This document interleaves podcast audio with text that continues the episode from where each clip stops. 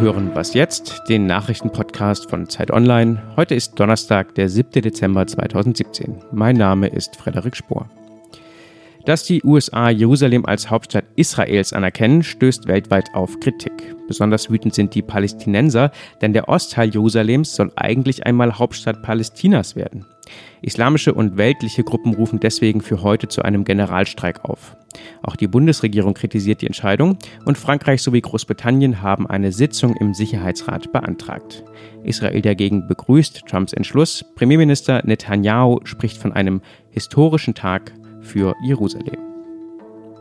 Die SPD steht vor einem aufregenden Parteitag. Heute beraten die Sozialdemokraten, ob sie mit der Union über eine mögliche Regierungsbildung sprechen sollen und sie vielleicht doch wieder auf eine große Koalition einlassen. Parteichef Martin Schulz wirbt dafür, viele Mitglieder haben aber keine Lust darauf. Sie wollen die Partei erst einmal in Ruhe neu erfinden und zwar ohne Regierungsverantwortung. Wir sprechen gleich noch ausführlicher über den Parteitag. Und die Innenminister der Bundesländer treffen sich heute in Leipzig zur gemeinsamen Konferenz, eine Runde, die nur zweimal im Jahr zusammenkommt. Heute diskutieren die Minister darüber, ob die Sicherheitslage in Syrien vielleicht neu bewertet werden soll, also auch darüber, ob dahin wieder abgeschoben wird. Außerdem beraten sie, ob Hersteller von Videoüberwachungstechnik ihre Daten an die Behörden weitergeben müssen. Linke haben Demos angekündigt. Am Abend soll gegen mehr Überwachung protestiert werden. Auch die Grünen haben zwei Kundgebungen angemeldet. Die Polizei stellt sich auf kleinere Ausschreitungen ein. Redaktionsschluss für diesen Podcast war 5 Uhr.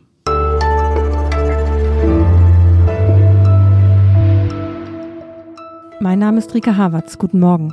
Wer eine Jogginghose trägt, hat die Kontrolle über sein Leben verloren. Das ist wohl eins der berühmtesten Zitate von Modeschöpfer Karl Lagerfeld.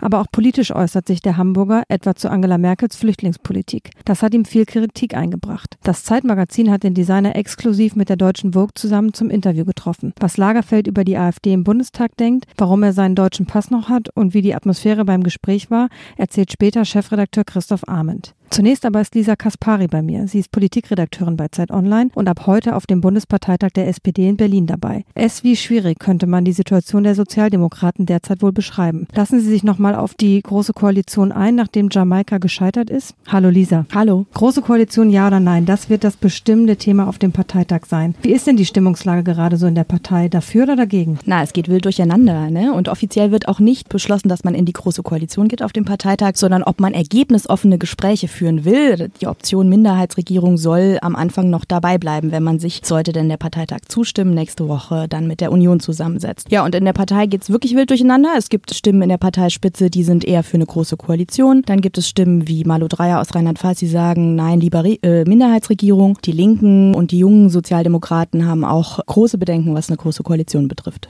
Welche inhaltlichen Bedingungen müssten denn auf jeden Fall erfüllt werden, damit sich die Sozialdemokraten, die eher skeptisch sind, doch nochmal auf so eine große Koalition einlassen würden? Klar ist, es müssten äh, große Bedingungen erfüllt werden. Die Rede ist zum Beispiel von einem Einstieg in eine Bürgerversicherung, Abschaffung der Zweiklassenmedizin, von faireren Löhnen, ein endlich der Gleichberechtigung von Mann und Frau auch im Arbeitsleben und vor allem einem, einer Zustimmung zu den Reformplänen des französischen Präsidenten Emmanuel Macron zur Reform der Eurozone. Ebene und Europas. Da soll es endlich ein soziales Europa geben, so nennt es die SPD. Martin Schulz will ja Parteivorsitzender bleiben. Kann er mit einem guten Ergebnis rechnen? Denn er hat sich ja nach der Wahl strikt gegen ein neues Bündnis mit der Union ausgesprochen nach dem schlechten Ergebnis der SPD. Ja, also Schulz ist in der Partei inzwischen sehr umstritten. An der Basis hat er mehr Rückhalt als unter den Funktionären, also den Leuten, die ein Amt oder Mandat in der SPD haben. Ich denke, es wird ein mittelgutes Ergebnis. Vielleicht ist es dann aber auch ein ehrliches Ergebnis und ein bisschen ehrlicher als die 100 Prozent, die er im März auf dem ersten Parteitag gekriegt hat, wo alle noch so euphorisiert waren. Wir müssen aber jetzt nicht mit irgendeiner Überraschung rechnen, dass sich noch irgendjemand als Gegenkandidat Martin Schulz in den Weg stellt als Parteivorsitzender. Also im Moment sieht es nicht so aus, aber wer weiß.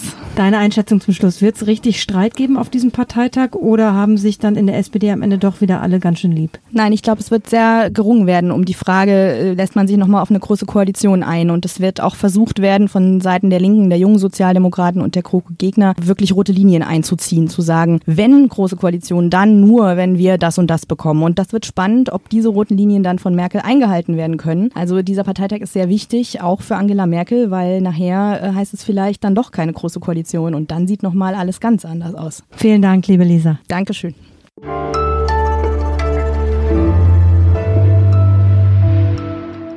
Und sonst so?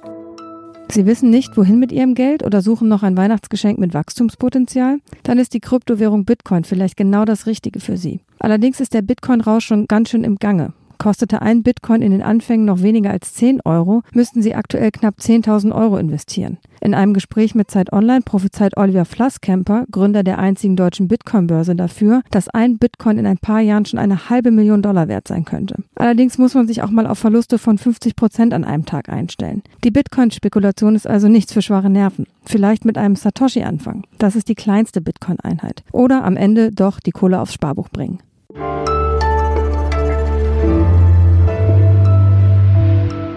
Karl Lagerfeld ist zurück in seiner Heimatstadt in Hamburg. In der Elbphilharmonie hat er seine neuen Kreationen für Chanel präsentiert. Dem Zeitmagazin und der deutschen Vogue hat Lagerfeld das einzige Interview vor seinem Auftritt gegeben. Über das zweistündige Gespräch in Paris spreche ich jetzt mit Christoph Arment, Chefredakteur des Zeitmagazins. Hallo Christoph.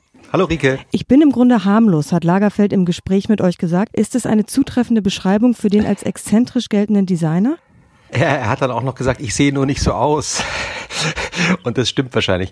Also, was ich interessant fand bei ihm, dass er äh, zugegeben hat, dass sein Look, also für den ihn ja die ganze Welt kennt, äh, eigentlich für ihn eine Rüstung ist. Und dass es ein Schutz ist, um sich abzuschirmen vor äh, all den Leuten, die irgendwas von ihm wollen. Und er hat auch erzählt, dass er ja eigentlich Karikaturist werden wollte und kein Modeschöpfer. Und als ich dann zu ihm gesagt habe, naja, also den Look, den er hat, der ist ja schon nah an der Karikatur mittlerweile, hat er das bestätigt und hat gesagt, ja, wahrscheinlich habe ich unbewusst mit mir selbst eine Karikatur von Karl Lagerfeld geschaffen. Hattet ihr denn die Chance in diesem Gespräch, den Menschen Lagerfeld zu sehen oder habt ihr auch nur die Karikatur getroffen? Was meinst du? Also wir hatten gute zwei Stunden mit ihm. Äh, ich bin immer nicht ganz so sicher, ob man dann wirklich eine ganze, einen ganzen Menschen erleben kann. Aber ich fand ihn eigentlich erstaunlich schüchtern auch. Also er hat zum Beispiel, als wir reinkamen und äh, gemerkt haben, er hat so eine Art Bart im Gesicht gehabt, also zumindest äh, so ein Drei-Tage-Bart. Und wir ihn darauf angesprochen haben, äh, hat er dann gesagt, ja, es ist ein Versuch. Also auch mit Mitte 80 ist er noch nicht äh, am Ende mit seinem Look angelangt.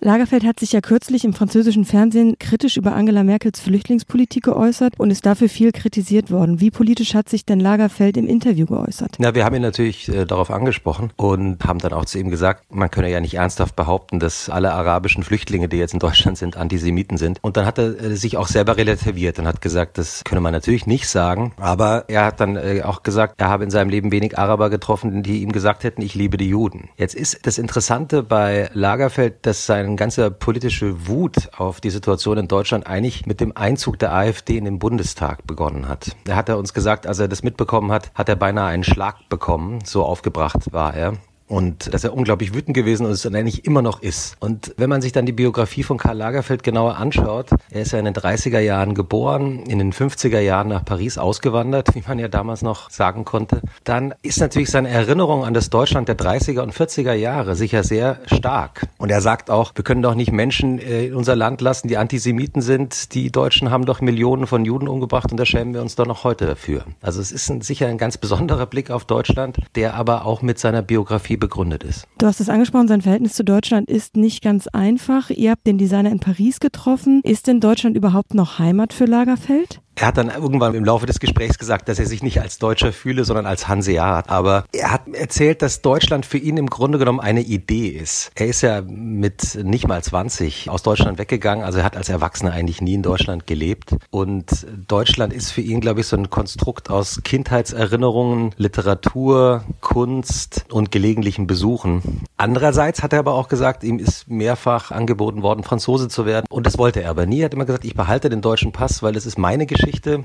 und damit muss ich zurechtkommen. Natürlich muss ich dich zum Schluss noch fragen, was hast du denn zum Gespräch getragen? Die Jogginghose ist ja durch Lagerfeld berühmt geworden. Stimmt, die Jogginghose wäre auch nicht schlecht gewesen. Ich habe Jeans getragen und das Interessante war aber bei Lagerfeld, er sagt auch, die Leute, die sich so viel über Mode unterhalten, das interessiert ihn eigentlich nicht. Er unterhält sich lieber über ganz andere Themen. Und tatsächlich hatte er uns auch Bücher mitgebracht und eine CD und ein iPod, auf dem er uns seine neue Lieblingsband vorspielen wollte. Also er wollte eigentlich lieber über Kultur reden und hat dann, was ich eigentlich großartig fand, auch gesagt gleich am Anfang, er hat noch ein Buch mitgebracht für Angela Merkel, den Prix Goncourt-Gewinner von diesem Jahr. Da geht es nämlich, ist ein historischer Roman, der den Aufstieg von Adolf Hitler erzählt und gesagt, das bringen Sie mal das Frau Merkel mal mit, das Buch, wenn Sie sie sehen. Das ganze Gespräch mit Karl Lagerfeld ab heute im Zeitmagazin. Vielen Vielen Dank, lieber Christoph. Vielen Dank, Rike. Das war's für den Moment bei Was jetzt, dem Nachrichtenpodcast von Zeit Online. Eine neue Folge hören Sie natürlich wieder morgen früh. Ich habe zum ersten Mal da jemanden von einem Mitte 80-Jährigen eine Popband vorgeschlagen bekommen, von der ich noch